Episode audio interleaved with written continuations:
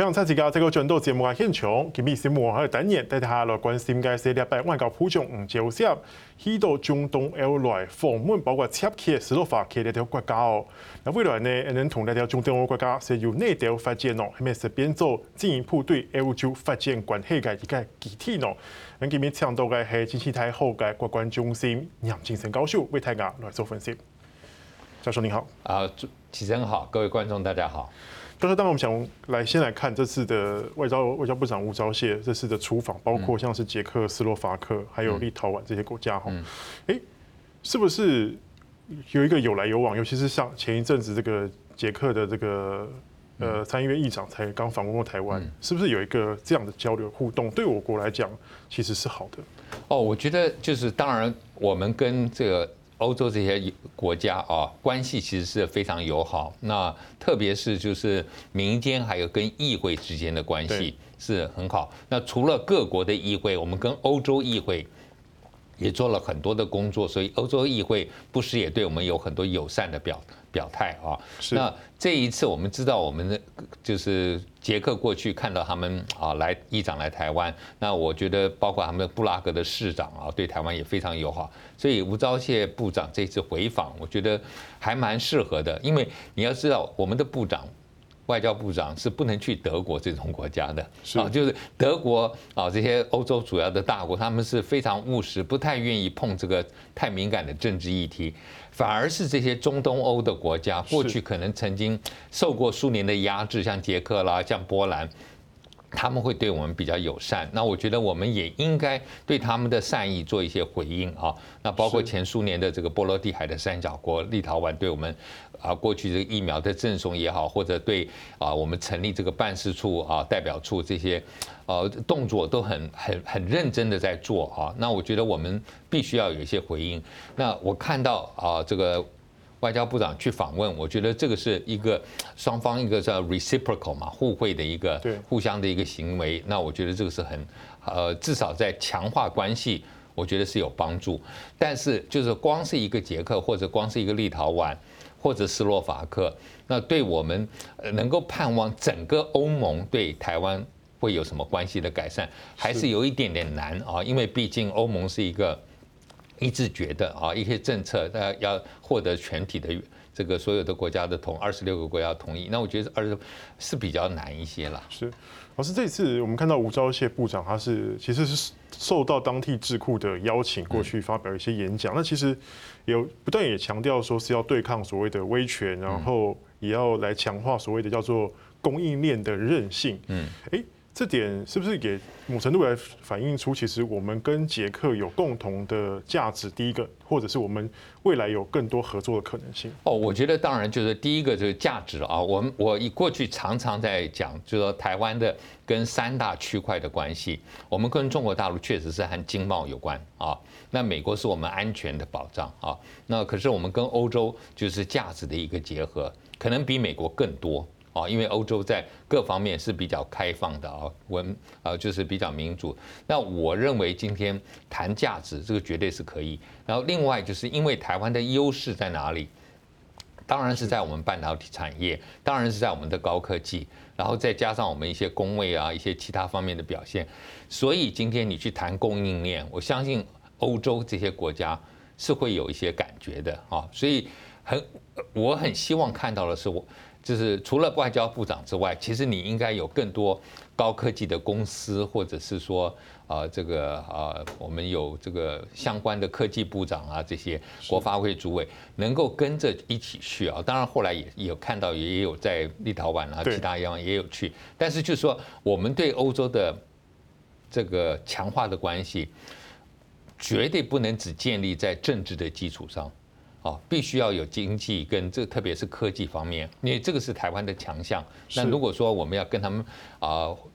有长久的啊，就是长长久久互动的关系，我觉得和这一方面的啊互动是更需要的。可是你看，就因为。同个时间嘛，就是国发会的主委龚明鑫又带着这个六十六人的访问团，也一样去到斯洛伐克、捷克跟立陶宛，哎，而且签了总共十八项的 N O U，当中包括了半导体合作，包括了医疗生技，包括创新产业，可能包括一些绿能，还有太空的合作，甚至捷克还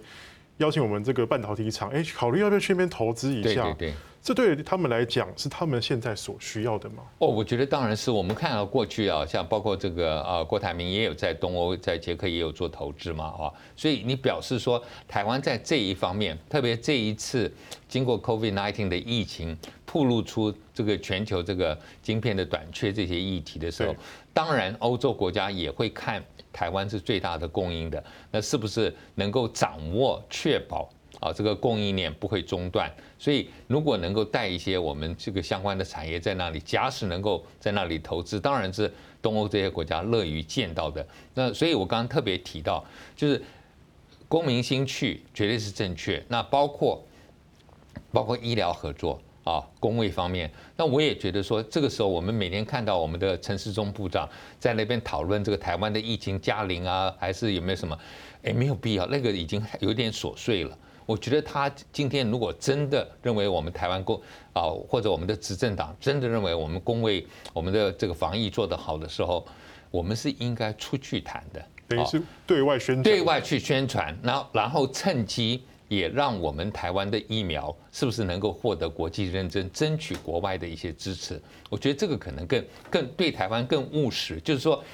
对。我们看到外交部长看到龚明鑫主委，就是去访问，这个都是还不错。但是除了之外，我们其他的部门，甚至包括我们的农业部门，我觉得都都是台湾的强项，应该去这些友邦，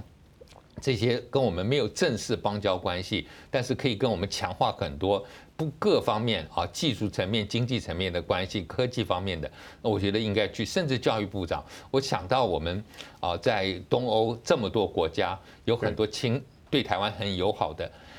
其中不少是拿了台湾奖学金的啊，所以我们也看到台湾奖学金发挥了一些功效。那教育部长是不是也趁机可以，好像譬如说啊，访问这些国家，然后把过去曾经领过台湾奖学金的，就开一个同学会啊，让他们来聚集，是继续强化培养那些民间支持台湾的力量。是。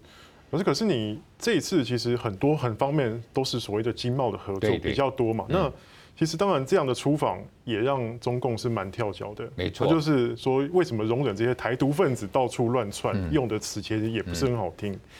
那为什么中国会有这么大的反应？那另外就是说这些中东欧的国家为什么不惜要跟中共可能有点翻脸，也要跟台湾来交往？但我们知道说，像是斯洛伐克、立陶宛，现在未来可能都会是所谓的，可能会是有台派的政府上台。捷克也可能是。嗯。除了这个原因之外，还有没有其他的原因呢？哦，我觉得就是呃。大概我刚刚提过啊，就是他们可能是在过去曾经脱联过、脱离过苏黎苏联啊，像波罗的海三角国是过去前苏联的啊一部分。那东欧的国家也是我们说长长期以前叫他们叫做苏联的附庸国嘛。对。所以包括捷克、包括波兰、包括这个匈牙利这些，都曾经被镇压过啊，被苏联镇压过。所以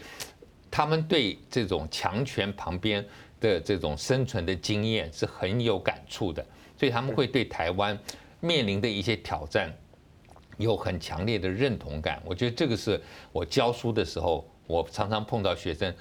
比较同情台湾的，通常都是东欧的学生，还有美国的学生啊。那最不同情台湾的，可能就是这个西欧的国家，英国、法呃法国、德国啊，甚至北欧瑞典这些国家，因为他们是非常务实，他们认为说。台湾啊，常常觉得说好像受到打压。他说：“可是你们的主权比我们欧盟的国家都要多，因为我们所有的决定都在布鲁塞尔。”是好，那他说你们反而自己，他说你自己过得很好就很好嘛。他为什么要一直强调你没有主权？他我们其实常常还限受到限制，所以你看英国还会想到要脱欧，就觉得他的主权受到了限制。那这个奖之外，我觉得东欧国家，我刚刚讲的这个台湾奖学金的培养，确实是有一些帮助。你看布拉格的市长，就是一位曾经来过台湾啊。那我我我们看到他们就是在台湾的经验，他们会真的是很喜欢这个地方。以后慢慢既然爱上了这个地方，有了感情，我觉得当他们从政之后，他们一定会对台湾有些善意。所以我们这一个。细水长流，我觉得要持续的做，然后我们才能够看到他们会有一些回应。但是你说为什么中共这么气的跳脚？因为说老实话，中国大陆也不是没有在经营中东欧，对，对不对？那李克强还要跟他们这个大陆跟中东欧国家固定有一个这个 forum 啊，有一个 summit，所以你十七加一嘛，对对对对，他还也是去照顾过，也不是说完全没有忽视，所以他才会更气啊。但是可能他真的是忽略了，就是当中国大陆你面临到你被。批评最凶的人权的问题的时候，啊，你很难啊，在欧洲国家，你我觉得他他们可以在美国面前，大陆北京可以在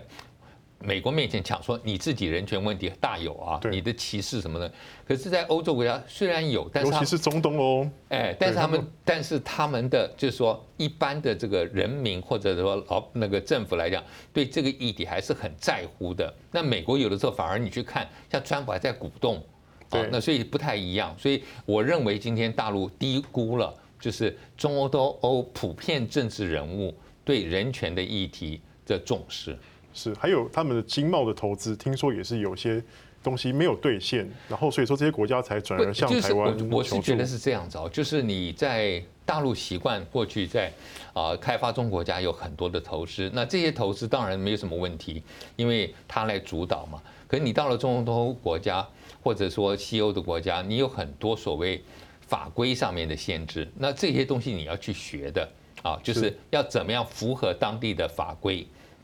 特别我们刚刚讲欧盟国家在制定这个光是这个劳工的这个法规范啊，就很还有环保的规范，那你这些都要符合，所以你是不是都做得到？我觉得这个就是中国大陆要慢慢学习的部分。